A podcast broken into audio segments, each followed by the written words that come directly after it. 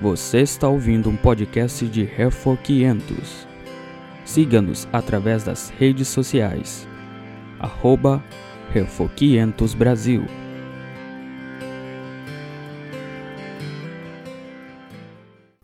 Ezequiel 14, 3 a 4, eu vou ler novamente o texto, até porque a gente foi atrapalhado, tá? Diz assim: Então vieram ter comigo alguns dos anciãos de Israel e se assentaram diante de mim. Veio a mim a palavra do Senhor dizendo: Filho do homem, estes homens levantaram os seus ídolos dentro do seu coração, tropeço para a iniquidade que sempre tem eles de interroguem. Portanto, fala com eles e diz-lhes: Assim diz o Senhor: qualquer homem da casa de Israel que levantar os seus ídolos dentro do seu coração e tem tal tropeço para a sua iniquidade e vier ao profeta, eu, o Senhor, vindo ele, lhe responderei segundo a multidão dos seus ídolos. Então eu havia mencionado, irmãos, que nós podemos nos surpreender ao descobrirmos que o tema mais discutido em toda a Bíblia Sagrada é justamente o tema da idolatria. Esse é o pecado a respeito do qual o Senhor Deus ele mais se queixou em relação ao seu povo. Quando nós lemos, por exemplo, os livros de Juízes, 1 e 2 Samuel, 1 e 2 Reis, quando nós lemos os livros dos profetas, até mesmo os salmos, nós vamos nos deparar com inúmeras referências ao pecado da idolatria. Da mesma forma, se nós observarmos os três primeiros mandamentos, eles vão contrastar a fidelidade ao Senhor com a infidelidade.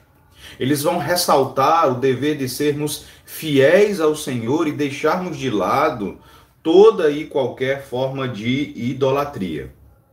Então perceba que trata-se de um assunto muito enfatizado nas Sagradas Escrituras.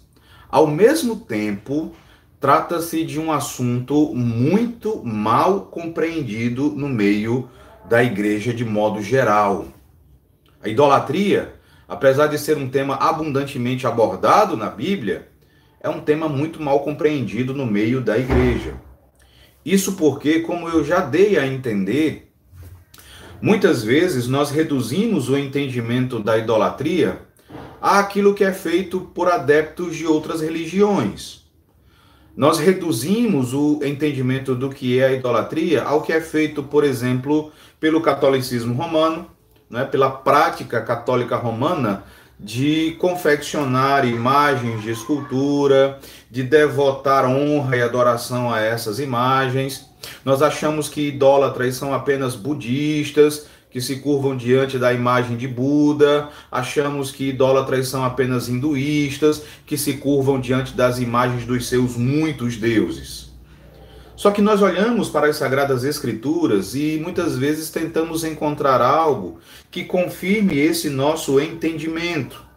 E de fato, há muitos textos que vão condenar aqueles que se curvam diante de imagens de escultura, como no episódio do bezerro de ouro em Êxodo capítulo 32.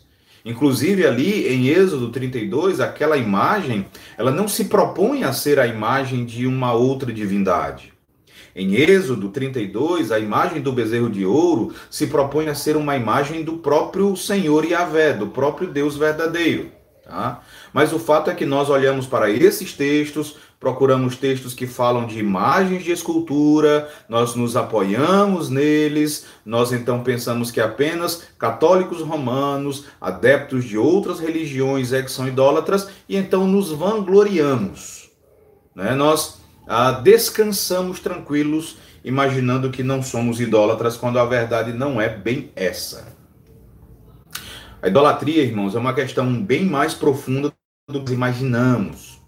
Quando nós tomamos o que a palavra de Deus nos diz como um todo, nós podemos até nos assustar ao descobrirmos que a idolatria é um pecado bem mais insidioso, bem mais vil, sutil e, consequentemente, bem mais maligno do que nós imaginamos.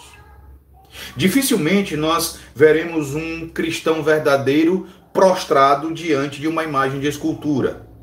Dificilmente nós vamos ver esse tipo de cena. Dificilmente nós veremos um verdadeiro cristão se dirigindo a, por exemplo, se dirigindo a São José de Ribamar, a fim de participar dos festejos que acontecem ali em determinada época do ano. Mas não foi sem razão, não foi sem motivo que o apóstolo João advertiu os seus leitores, como nós lemos no início. Em 1 João, capítulo 5, verso 21, ele vai dizer aos seus leitores: Filhinhos, guardai-vos dos ídolos. Irmãos, João via a idolatria como um pecado ameaçador. João via um, a idolatria como um pecado ah, do qual os seus leitores não estavam isentos, mesmo que eles não se curvassem diante de imagens de escultura. Ele entendia que a idolatria era um pecado ao qual os seus leitores estavam sujeitos, eles poderiam vir a cair nesse pecado. E infelizmente é cada vez mais comum nós observarmos crentes que estão presos a determinados ídolos. É cada vez mais comum observarmos crentes presos a hábitos, presos a pecados, presos a hábitos escravizadores. E a razão para isso, meus irmãos, é que a idolatria, e nós precisamos entender isso antes de qualquer coisa, a idolatria é algo primariamente interior.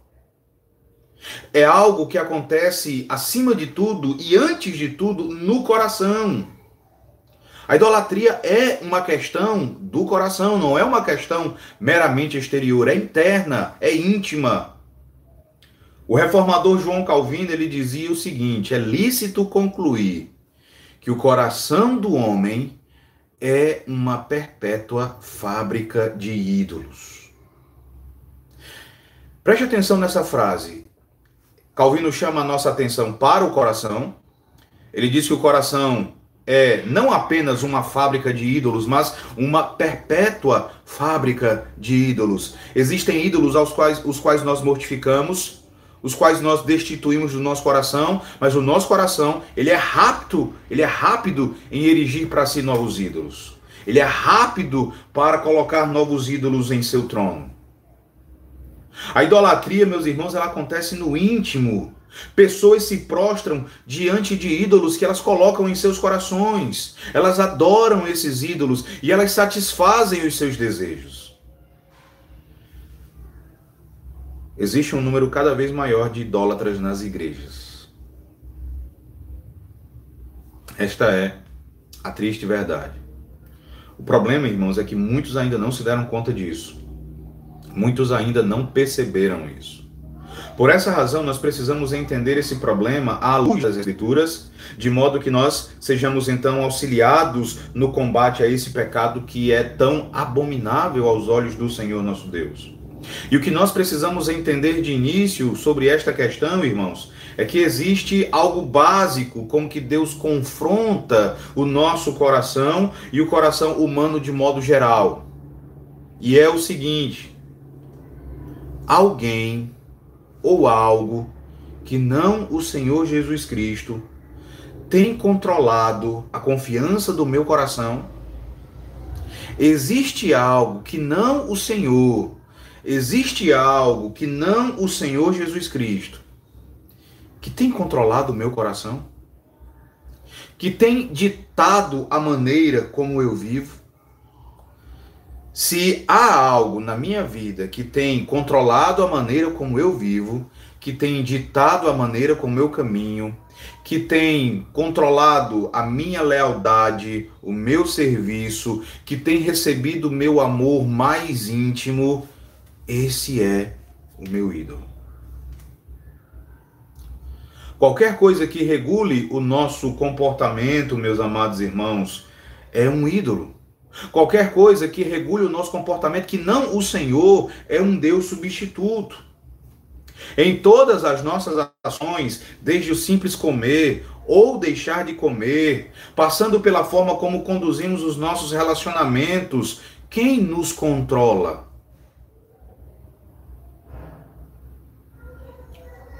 Quem controla você para que você coma? Quem controla você para que você deixe de comer? Qualquer coisa que não seja o Senhor, esse é o Deus substituto que tem nos controlado. A resposta a todas essas perguntas, irmãos, pode, pode denunciar um ídolo ou mais de um ídolo em nossos corações. Então nós precisamos, primeiramente, olhar para a Sagrada Escritura e entender o que elas nos o que a, o que a palavra de Deus nos ensina a respeito tanto do coração humano. Esse será o nosso primeiro ponto. Nós vamos observar o que, de acordo com a Bíblia, é o coração e depois, logo em seguida, nós vamos tratar da idolatria em si. Nosso primeiro ponto nesta manhã é então compreendermos o que é o coração humano de acordo com a palavra de Deus. E eu quero aqui começar propondo algumas perguntas aos irmãos, tá? Os irmãos, por favor, podem se identificar com essas perguntas. Por que que nossos filhos pequenos são tão teimosos? Por que que mesmo tão pequenos eles já demonstram tanta rebeldia? Por que, que você, de repente, no meio de uma conversa, rapidamente você ficou tão irado? Você ficou excessivamente irado. Porque nossos filhos adolescentes são rebeldes. Porque você de repente está tão consumida pelo desespero e pela ansiedade? Por que, que um homem casado já há algumas décadas, com uma linda família já estabelecida, por que, que ele arriscaria perder a sua família por 20 minutos de prazer sexual?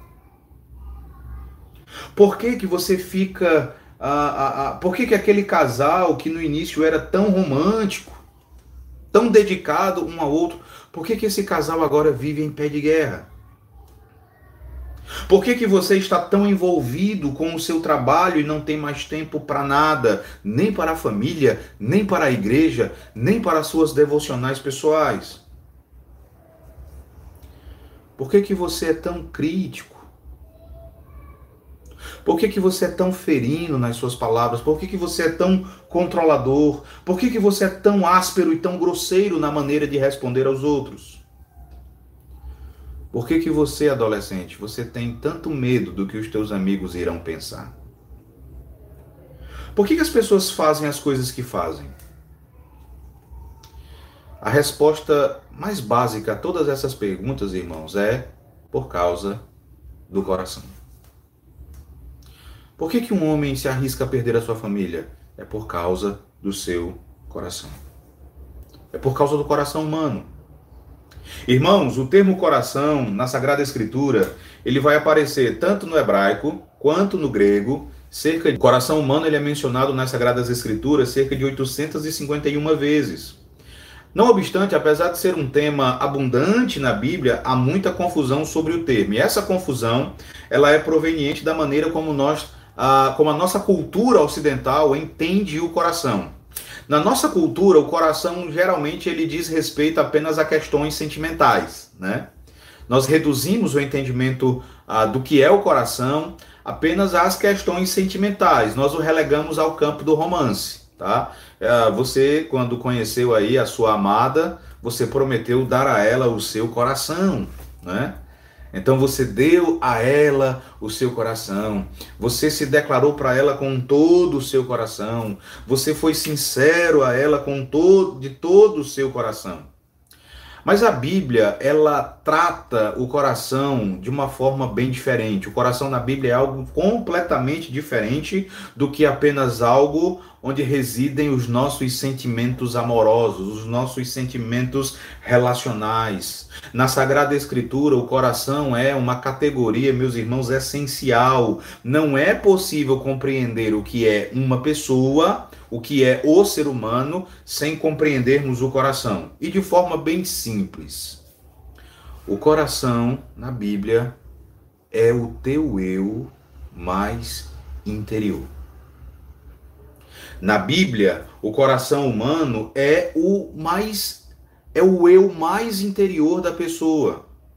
O coração é o íntimo da pessoa. Na Bíblia, nós vamos encontrar a, a informação de que normalmente a, a, a, a pessoa ela é constituída de duas partes, isso nós sabemos muito bem. A pessoa ela é constituída de corpo e alma. A alma é o que na Bíblia nós chamamos de coração. O aspecto interior, a parte interior do ser humano, aquilo que nós chamamos alma, é o que também é chamado de coração. O coração na Bíblia, tá? Ele abrange todos os outros termos e todas as outras funções que são usadas para descrever o nosso interior.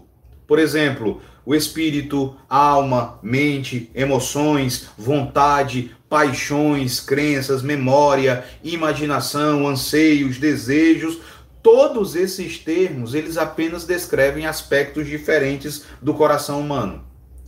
Mais precisamente, esses termos falam das partes ou funções da pessoa interior. Então entenda que o coração é o teu eu verdadeiro. O teu coração é quem você é por dentro, é a essência de quem você é. E há uma forma, às vezes nós também dizemos determinadas frases que apontam na direção correta do que é o coração. Pense você, casado já há alguns anos, você diz que você conhece a sua esposa, você diz que você conhece o seu marido muito bem. O que, que você quer dizer com isso? O que, que você quer dizer quando você diz que conhece aí, né, o seu esposo muito bem?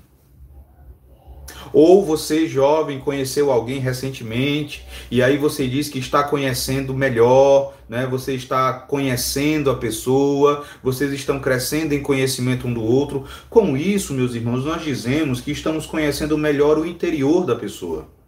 Nós estamos conhecendo os seus pensamentos, estamos conhecendo os seus desejos, estamos conhecendo os seus planos, os seus propósitos, os medos que essa pessoa tem. Nós estamos conhecendo o que deixa essa pessoa feliz. Nós conhecemos então o que deixa essa pessoa triste, o que ela gosta, o que ela não gosta. Nós estamos conhecendo então o coração da pessoa. Nós estamos conhecendo quem a pessoa é. Quando a Bíblia fala do coração, é disso que ela está falando. É de quem você é no seu íntimo. E o que é a idolatria? A idolatria, na sua forma mais básica, nada mais é do que a adoração prestada a ídolos.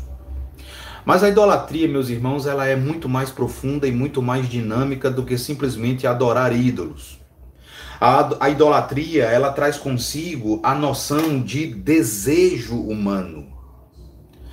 Ligada ou ligado à idolatria está o desejo do ser humano de satisfação. As pessoas idolatram, elas se curvam diante de ídolos porque elas têm desejos em seus corações que precisam ser satisfeitos. E a idolatria, ela representa nada mais do que uma relação de troca. Como é que funciona isso? Você tem os seus desejos pessoais, né? Você tem desejos em seu coração. Esses desejos, eles podem ser os mais variados, eles podem ser também variados em graus de intensidade, tá? São desejos de variados tipos e de graus de intensidade também variados. A satisfação desses desejos sempre vai depender de um elemento externo. Você tem desejos no seu interior, mas a satisfação deles vai depender de algo exterior. Ou seja, você olha para algo e você percebe que aquilo pode satisfazer o desejo que você tem no seu coração.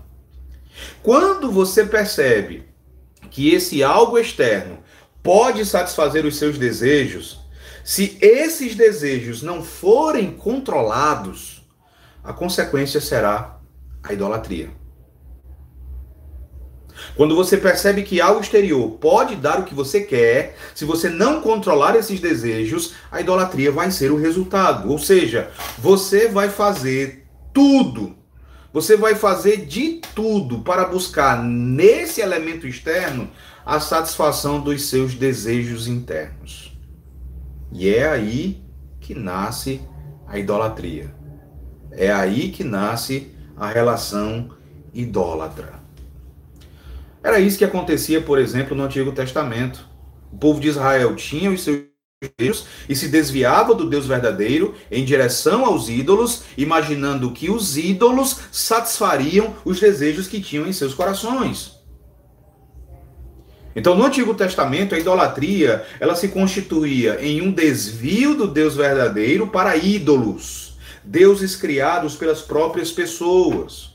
No Novo Testamento existe uma palavra equivalente para idolatria, cuja essência é a mesma, tá? A essência de desviar-se de Deus e de seu filho Jesus Cristo. Quando você lê o Novo Testamento, você vai se deparar com a, a, a palavra epitimia. Essa palavra ela vai aparecer algumas vezes traduzida como concupiscência ou desejos.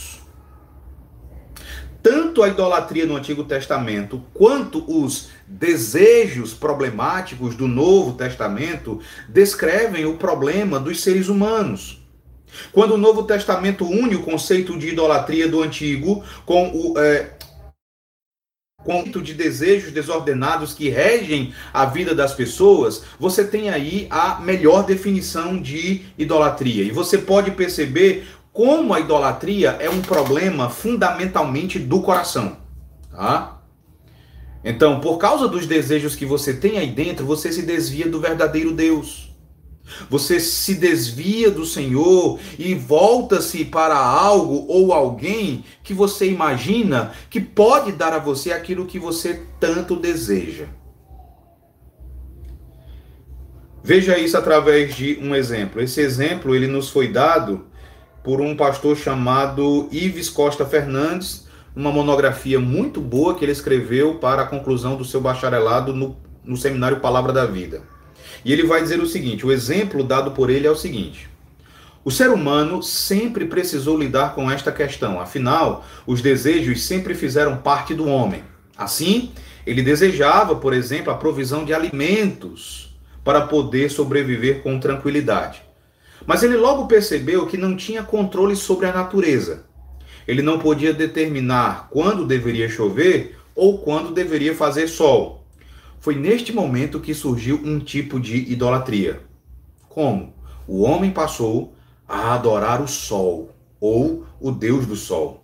Também adorou ao deus da chuva e outros mais. O homem fez isso porque precisava que a sua plantação crescesse de modo a lhe garantir um sustento abundante.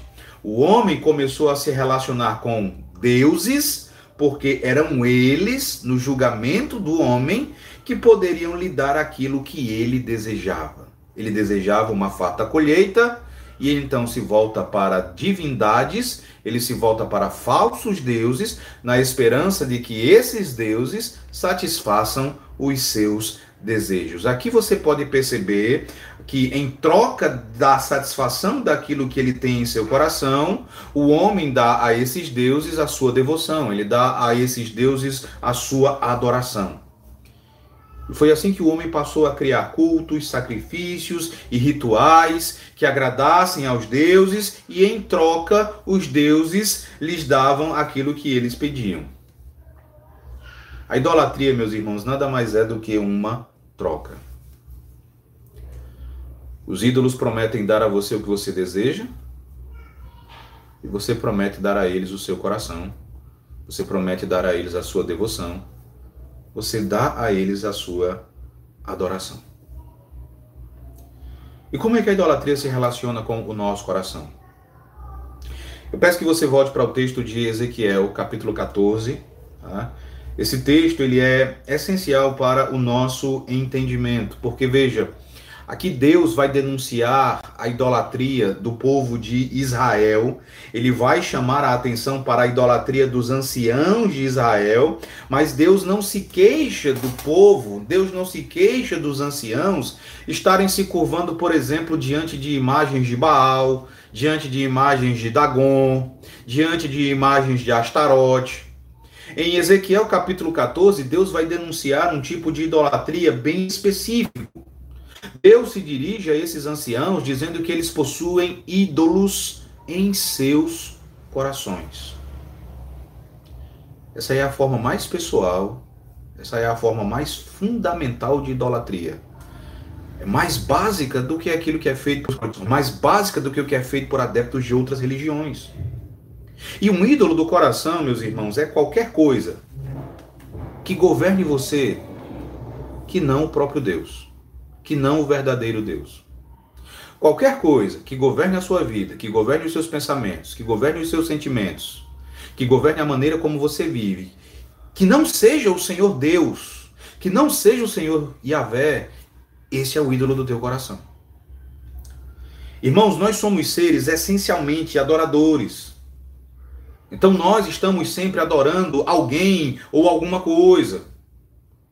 E o triste fato é que se Deus não está governando, se nós não nos curvamos diante de Deus e de seu Filho Jesus Cristo, nós vamos nos curvar diante de alguma outra divindade. Nossos filhos, nossas crianças são adoradoras. Ou nós as ensinamos a se curvarem diante do Deus Trino, ou elas vão se curvar diante de outras divindades, diante de outros deuses. O ser humano, todos nós, todos somos seres essencialmente religiosos. Não há pessoa na face da terra que não seja uma pessoa religiosa, que não seja uma adoradora. A grande questão é quem está sendo adorado. Quem está recebendo a nossa devoção? Quem está recebendo a nossa adoração? E a idolatria do coração é tão terrível que ela faz com que nós, muitas vezes, aos finais de semana, estejamos na igreja cantando ao Deus triuno, bendizendo ao Senhor Jesus Cristo, mas nos outros dias nós então vivemos nos curvando diante de outras divindades. Nós vivemos perseguindo outros deuses, servindo a outros deuses. E aí você vê como o pecado em si é fundamentalmente idólatra. Irmãos, nós pecamos, nós fazemos coisas erradas porque o nosso coração não está satisfeito em Deus. Nós fazemos coisas erradas porque o nosso coração deseja algo mais que o Senhor.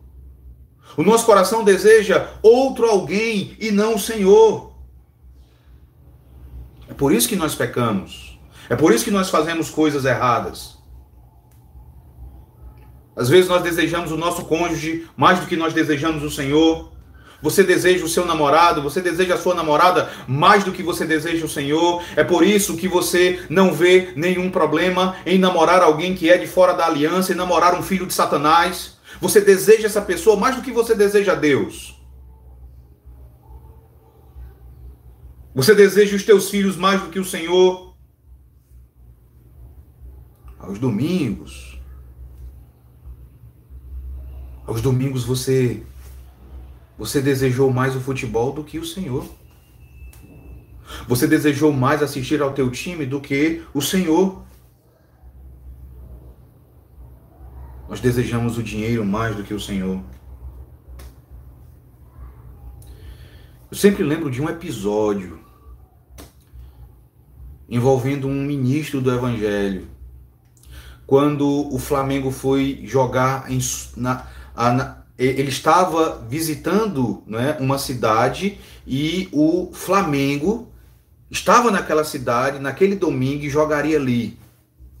Ele foi convidado pelo pastor da igreja para pregar naquele domingo e ele disse que não poderia aceitar porque ele iria ao estádio ver o time dele e aí certamente chegaria, ele iria para o culto, mas certamente chegaria atrasado. E ele usou uma frase que nunca foi esquecida.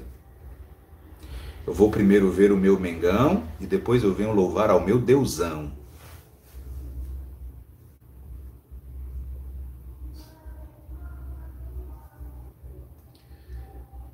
Idolatria é desejar alguma coisa, é desejar alguém mais do que você deseja o Senhor.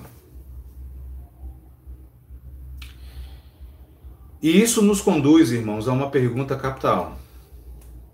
A idolatria ela está ligada aos nossos desejos. Nem todos os desejos são maus. Nem todos os desejos que temos em nossos corações são desejos ilícitos. E a pergunta que surge é: será possível que um desejo lícito um desejo por algo bom se transforme em um desejo idólatra? Será possível que desejar algo que é bom algo que não é pecaminoso, algo que é lícito, será que é possível que isso se transforme em um ídolo, em um desejo idólatra? Se é possível, quando é que isso acontece? Irmãos, essa pergunta é de extrema importância, porque uma vez que Deus nos fez com desejos, ter desejos em si, isso não é errado, tá? Não é errado. Deus nos criou, por exemplo, com desejos de natureza sexual. Não é errado ter esses desejos, mas de repente você se deixa dominar de tal forma por esses desejos que, para satisfazê-los, você se dispõe a pecar. Você deseja tanto aquilo, aquilo passa a consumir você de tal maneira que você se dispõe a pecar, você se dispõe a ser infiel, você se dispõe a ter relação sexual antes do casamento. Você tem desejado aquilo mais do que você deseja a Deus. Então nós precisamos entender que ter desejos não é necessariamente pecaminoso, mas quando esses desejos se tornam desordenados, quando eles passam a nos controlar, quando eles se tornam descontrolados e controladores, aí nós temos um problema. Quando isso acontece, desejos lícitos se transformam em desejos idólatras. E eu acho interessante um exemplo que é dado normalmente pelos conselheiros bíblicos de desejos que são lícitos e que de repente passam a dominar. Um exemplo na própria palavra de Deus, em Gênesis capítulo 30, verso 1, que é o desejo de ter filhos. Então, o desejo de ter filhos é um desejo lícito, é um desejo bom, é um desejo piedoso. Muita gente hoje peca exatamente por não desejar isso.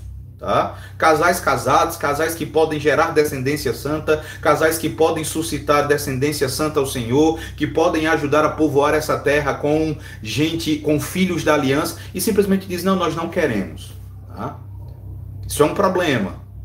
Então o desejo de ter filhos é um desejo lícito, mas esse desejo ele também pode se tornar um desejo idólatra, e na Escritura nós temos o exemplo de uma mulher que. Uh, desejou o filho de tal maneira que esse desejo se transformou num desejo idólatra. Abra sua Bíblia e veja isso em Gênesis capítulo 30, verso 1, é o exemplo de Raquel, a amada de Jacó. Gênesis 30, verso 1. Deixa só eu localizar aqui.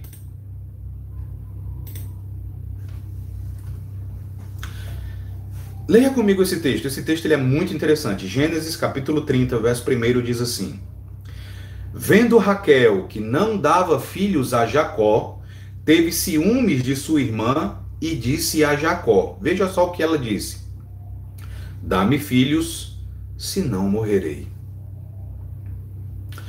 Você consegue perceber o desejo desordenado de Raquel aí quando ela diz: Dá-me filhos, senão morrerei. Como eu mencionei, não é errado desejar ter filhos. Na verdade, Deus concede às mulheres o dom da maternidade e é algo piedoso, é algo santo desejar gerar filhos. Porém, desejar ter filhos a ponto de você pensar que se não estiver, não vale mais a pena viver, aí sim é pecado. Quando você deseja tantos filhos, que você pensa que se você nunca tiver filhos, não vale a pena viver, o desejo lícito se transformou em um desejo idólatra. Você que é solteiro, já vai aí adentrando na casa dos 30 anos, e aí você deseja muito casar, e aí você começa a pensar que se você não casar, a vida não vai ter graça, você não vai conseguir ser feliz, você vai viver uma infelicidade. Quando você começa a pensar isso, quando você começa a se amargurar por isso, o desejo pelo casamento, que é um desejo lícito, um desejo piedoso, um desejo santo, se transformou em um desejo idólatra. Eu peço que você faça agora um teste, tá? que você faça um teste, um diagnóstico do teu coração. O que, que você tanto quer? O que, que você tanto deseja? A ponto... O que, que você tanto deseja, a ponto de imaginar que se não tiver, a vida não vai ter graça. A vida não vai valer a pena ser vivida. O que, o que que você acha que mais precisa para poder ser feliz? Para que a tua vida tenha maior significado? Pense aí. Busque aí o que falta na tua vida. Falta de tal forma que a vida tem se tornado sem graça, a vida tem se tornado cinza. E se você não tiver isso, nada mais vai ter sentido, a vida vai perder o brilho das cores, o mundo vai ser depressivo, o mundo vai continuar acinzentado. Se a tua resposta for qualquer outra coisa que não Deus, se a tua resposta for qualquer outra coisa que não seja o Senhor, então isso que você deseja é o ídolo do teu coração. Uma, uma resposta, uma pergunta bem pertinente para nossa época. Quem é que você acha que pode dar um jeito no Brasil? Quem é que você acha? Quem é a tua esperança para dar um jeito na corrupção do nosso país? Para dar um jeito em tudo que há de errado no nosso país? Quem é a tua esperança? Se a tua resposta for esse alguém é o ídolo do teu coração.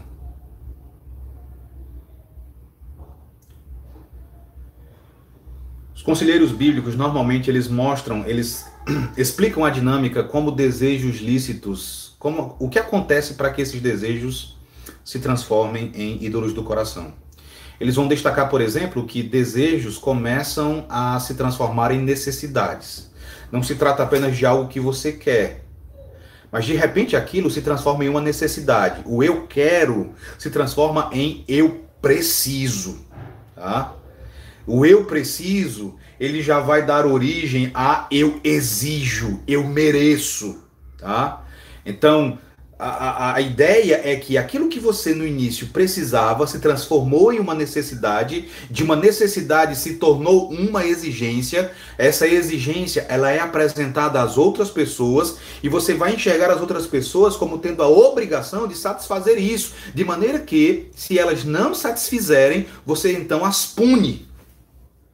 Isso acontece nas coisas mais básicas dentro de casa. Um exemplo. Você gostaria que o seu marido ajudasse você com a louça do almoço. É um desejo lícito. Tá? Mas o marido de repente não ajudou você. Né? Ele não quis de repente te ajudar. E aí você, como resposta, falou várias verdades ao seu marido. Em resposta, depois de ter falado várias verdades, você ficou sem falar com ele o dia todo. Você ficou sem falar com ele à noite. Na hora de dormir, nem pensar em carinhos. Então aí você pode ver como, mais uma vez, o desejo legítimo se transformou num ídolo. Tá?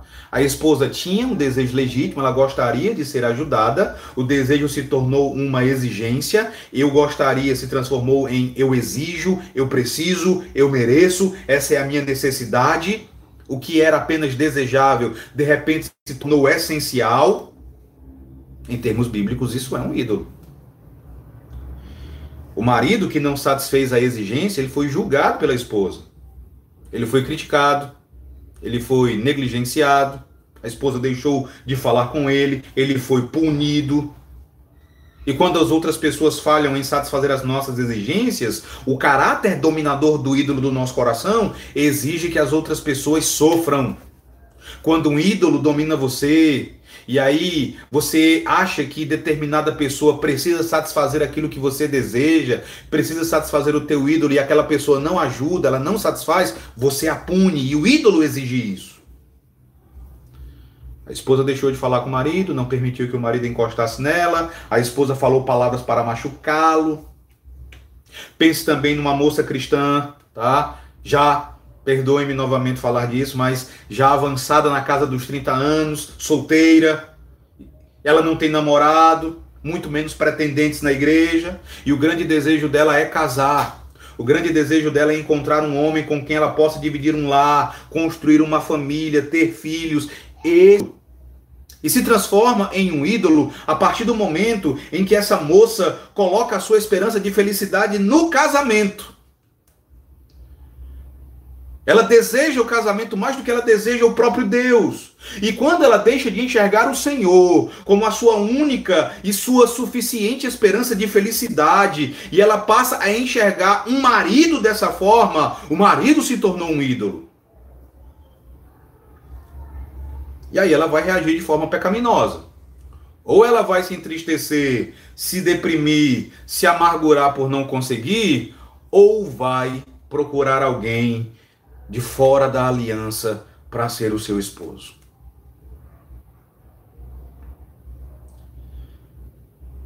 Eu quero que vocês percebam, irmãos, como a idolatria do coração ela é insidiosa.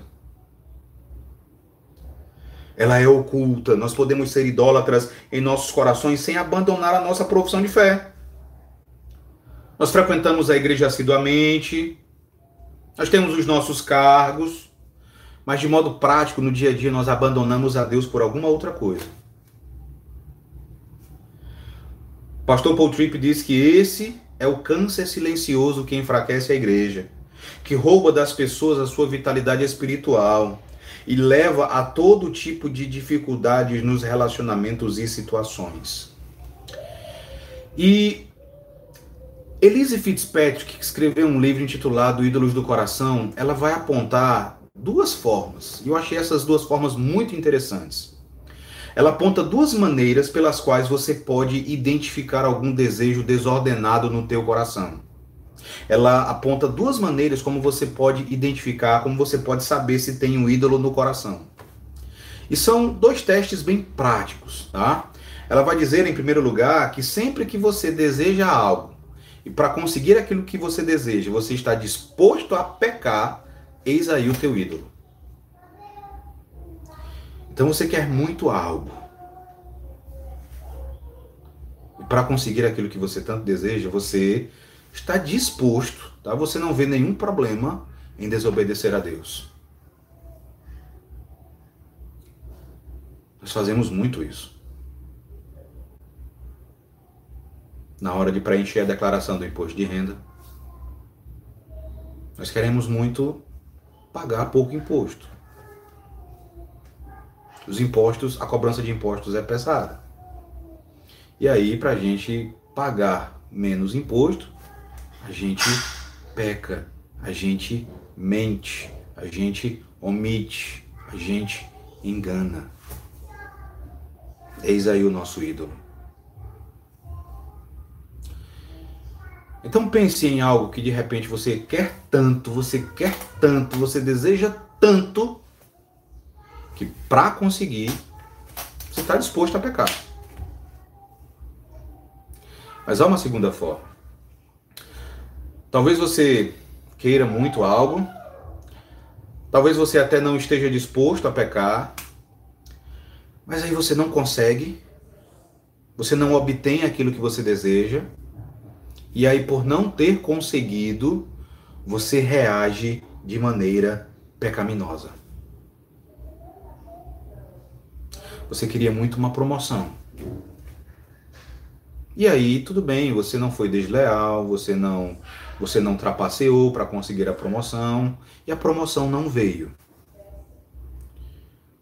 Tua reação então foi a de se amargurar, a de se ressentir de quem de repente conseguiu a promoção. A de se ressentir do teu chefe que não olhou para você, não contemplou você com essa promoção. Aquela promoção, o desejo por ser promovido se tornou o seu ídolo. Então, quando qualquer uma dessas duas situações ocorrer, certamente há um ídolo presente no coração. Qualquer coisa que você desejar, que para conseguir você tenha que transgredir algum dos mandamentos da palavra de Deus, ou que ao não conseguir você reage de maneira pecaminosa, isso que você desejava é um ídolo do coração. O que motiva você? Quem é o Senhor dos teus padrões de pensamento? Quem é o Senhor dos teus sentimentos? Quem é o Senhor do teu comportamento? Quem é o Mestre, o Senhor, o Deus que habita teu coração? Quem é o Senhor e Deus dos teus desejos? Quem além de Deus é o teu Deus? O que é que controla você que não Senhor? Você precisa entender que a luta não é para apenas descobrir se você tem ídolos no coração. A luta é para, identificando esses ídolos, destruí-los. A luta é identificar esses ídolos que nós temos em nossos corações e expurgá-los do nosso coração. E destruí-los, arrancá-los do nosso coração. E como é que nós podemos fazer isso? Como é que nós podemos tratar da idolatria do coração? Eu quero propor então, irmãos, aqui alguns passos, né? É, alguns princípios bíblicos. A melhor palavra é princípios, não passos, tá bom? Então, alguns princípios bíblicos para que nós tratemos da idolatria do nosso coração. O primeiro princípio é descobrir qual é o nosso ídolo. É o mais fundamental, é o princípio mais básico, tá? A primeira coisa a fazer é descobrir qual ídolo ou quais os ídolos que estão presentes em nosso coração. Se você abrir a sua Bíblia em Provérbios, capítulo 20, verso 5, está escrito o seguinte: Como águas profundas são os propósitos do coração do homem, mas o homem de inteligência sabe descobri-los. Então entenda que você não vai conseguir identificar quais ídolos habitam no teu coração por tua própria força, tá? Lembremos que de acordo com Jeremias, capítulo 17, verso 10, Deus é o único que tem acesso às, aos lugares mais profundos do nosso coração. Deus é o único que sonda o nosso coração. Então nós mesmos, nós não temos a capacidade de sondar o nosso coração e de identificarmos os ídolos que habitem o nosso íntimo. Tá? Além dessa incapacidade, o pecado é algo que cega. Então nós precisamos que outra pessoa, alguém fora de nós, mostre quais são os nossos ídolos. E é aí que Deus, ele age por meio da sua santa palavra. Você deve lembrar que a palavra de Deus, de acordo com Tiago na sua carta, a palavra é comparada a um espelho, ela mostra quem nós somos. Ela mostra o que há no nosso coração. O autor aos Hebreus vai dizer que a palavra de Deus ela é mais cortante do que qualquer espada de dois gumes e ela profunda, ou melhor, ela entra de tal maneira, ela a, a, a, ela corta de tal maneira que nós somos então capazes de discernir os pensamentos e os propósitos do coração. Então é por meio da palavra, é por meio da Sagrada Escritura que nós vamos identificar quais são os nossos ídolos. E é extremamente importante que nós descubramos qual ídolo está abrigado no nosso coração. E uma razão para isso, irmãos, é que ídolos, ou melhor, comportamentos iguais, podem proceder de motivações diferentes. Por exemplo, mais uma vez usando o exemplo de namoro com descrente, um jovem crente resolve namorar uma jovem descrente depois de concluir que nenhuma das moças da igreja preenche os requisitos estéticos que o agradam.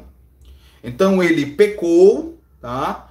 Ele pecou ele cometeu um determinado pecado e a motivação dele foi uma. Tá? Ele se dispôs a namorar com uma moça incrédula porque ele olha para as moças da igreja e nenhuma o agrada. O ídolo desse jovem é a satisfação dos seus impulsos sexuais pecaminosos. Ele deseja o sexo mais do que a Deus. E a grande verdade, tá? Porque que muitos jovens se dispõem a namorar pessoas incrédulas é porque são jovens que estão desejando exageradamente o pecado Tá? Estão é, é, desejando exageradamente o sexo. Mas da mesma forma, uma jovem crente, ela pode resolver namorar um descrente, mas a motivação dela seja outra. Seja o medo de ficar solteira. Não é a lascívia propriamente dita que a controla, é o medo. É o temor. É o temor da solteirice. Ela deseja o casamento mais do que a Deus. Então veja como é importante descobrir quais são os nossos ídolos. Porque comportamentos iguais podem proceder de motivações diferentes. E só a palavra de Deus vai nos ajudar a enxergarmos quais são os ídolos que temos em nossos corações. E uma vez que nós identifiquemos esses ídolos, o próximo passo é o arrependimento. O próximo princípio é arrepender-se da idolatria e confiar no Senhor. Lembre do segundo capítulo 20. o Senhor ordena que o seu povo, na verdade, lembre do primeiro e do segundo mandamento. Deus ordena que o seu povo não tenha outros deuses diante dele. Deus ordena que o seu povo não faça para si imagens de escultura. E como eu já afirmei, se um desejo não atendido faz você desobedecer a uma ordem de Deus, é porque esse desejo já ganhou o status de ídolo em teu coração. Quando você descobrir quais ídolos levam você a pecar contra o Senhor e contra o teu próximo, é necessário que você se arrependa. É necessário que você abandone esses ídolos e confie plenamente no Senhor. É preciso reconhecer que somente em Deus, somente no Senhor, nós temos plena satisfação. Nós precisamos reconhecer que apenas em Deus pode ser encontrada a verdadeira alegria, apenas em Deus está a paz, apenas em Deus está a segurança, apenas Deus deve ser temido. Tiago nos mostra o caminho para rejeitarmos a idolatria e voltarmos para o Senhor no capítulo 4 da sua carta. No verso 4, Tiago diz que é preciso rejeitar o mundo. No verso 6 é preciso deixar a soberba. No verso 7 é preciso sujeitar-se a Deus. É preciso resistir ao diabo. No verso 8 é preciso chegar-se ao Senhor. No verso 9 é preciso lamentar pelos pecados. E no verso 10 é preciso humilhar-se diante de Deus. Então identifique os ídolos, arrependa-se dos ídolos, arrependa-se do pecado e volte-se para Deus confiando apenas nele. Arrependa-se, jovem, de ter entrado no casamento depositando no teu cônjuge a felicidade que você deveria ter em Deus.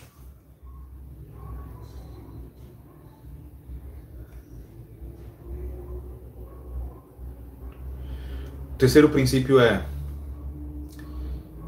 nós devemos nos ajudar mutuamente nesse processo. Como eu mencionei, o pecado segue. Às vezes nós não, nós não enxergamos os nossos próprios ídolos. Mas outras pessoas veem.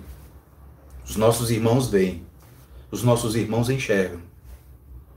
E nós temos o grande privilégio, meus irmãos, a grande bênção de cooperarmos com o Senhor no processo de santificação um do outro. Nós somos membros do mesmo corpo e como membros do mesmo corpo, nós podemos ser bênção e podemos ser abençoados da seguinte maneira: primeiro, admoestando uns aos outros. Em segundo lugar, confrontando uns aos outros, repreendendo uns aos outros e dando ouvidos à repreensão. Nós também podemos nos ajudar nos confortando mutuamente. Na igreja, nós devemos sim nos envolver com a vida dos nossos irmãos. Na igreja, nós devemos sim nos meter nas vidas uns dos outros. Existe uma forma, obviamente, pecaminosa de, de fazer isso, mas há também uma forma santa, há também uma forma piedosa de nos metermos na vida uns dos outros, para nos ajudarmos, para nos aconselharmos, para nos repreendermos e para nos confortarmos mutuamente. Irmãos, uma vez que a idolatria é um pecado enraizado no coração, é o coração que deve ser transformado. Se o pecado se origina no coração, a mudança também deve partir do coração. Nós vemos nos evangelhos Jesus condenando a hipocrisia dos fariseus que se preocupavam apenas com o exterior, mas deixavam o aspecto interior de lado. E se você abrir a sua Bíblia em Mateus capítulo 23, no verso 26, você verá que a solução apontada pelo Senhor Jesus Cristo é a limpeza do coração. Abra lá a sua Bíblia. Evangelho de Mateus, capítulo 23, é um texto bem conhecido, é um episódio bem conhecido entre Jesus e os fariseus. Mateus 23, verso 25 e verso 26, diz assim: Ai de vós, escribas e fariseus, hipócritas, porque limpais o exterior do copo e do prato, mas estes por dentro estão cheios de rapina e intemperança. Fariseu cego, limpa primeiro o interior do copo, para que também o seu exterior fique limpo. A solução apontada por Jesus é limpar o coração. E a consequência é que o exterior também vai ser transformado. Você purifica o coração com o auxílio do Senhor, com o auxílio da palavra de Deus, e o resultado é uma vida transformada. Toda a nossa luta contra o pecado, meus irmãos, vai ocorrer na esfera do nosso coração. É em nosso coração que nós vamos decidir se obedecemos a Deus, se fazemos a sua vontade ou se vamos seguir os ídolos. É no coração que é travada a verdadeira batalha. É no coração que é travada a verdadeira batalha entre a verdadeira adoração e a idolatria. É no coração que se escolhe entre Deus e os ídolos. Diante de tudo que nós vimos nessa manhã, meus irmãos, nós não podemos deixar de reconhecer. A saber, Deus nos adverte dizendo que de tudo que se deve guardar, que nós guardemos o nosso coração, porque é dele que procede as fontes da vida. Que o Senhor então nos ajude a identificarmos quais ídolos habitam nossos corações, que o Senhor nos leve ao arrependimento desses ídolos, que o Senhor nos leve ao abandono desses ídolos e que o Senhor então nos ajude a vivermos tão somente para Ele, para a glória dele, para a honra dele, desejando apenas o Senhor.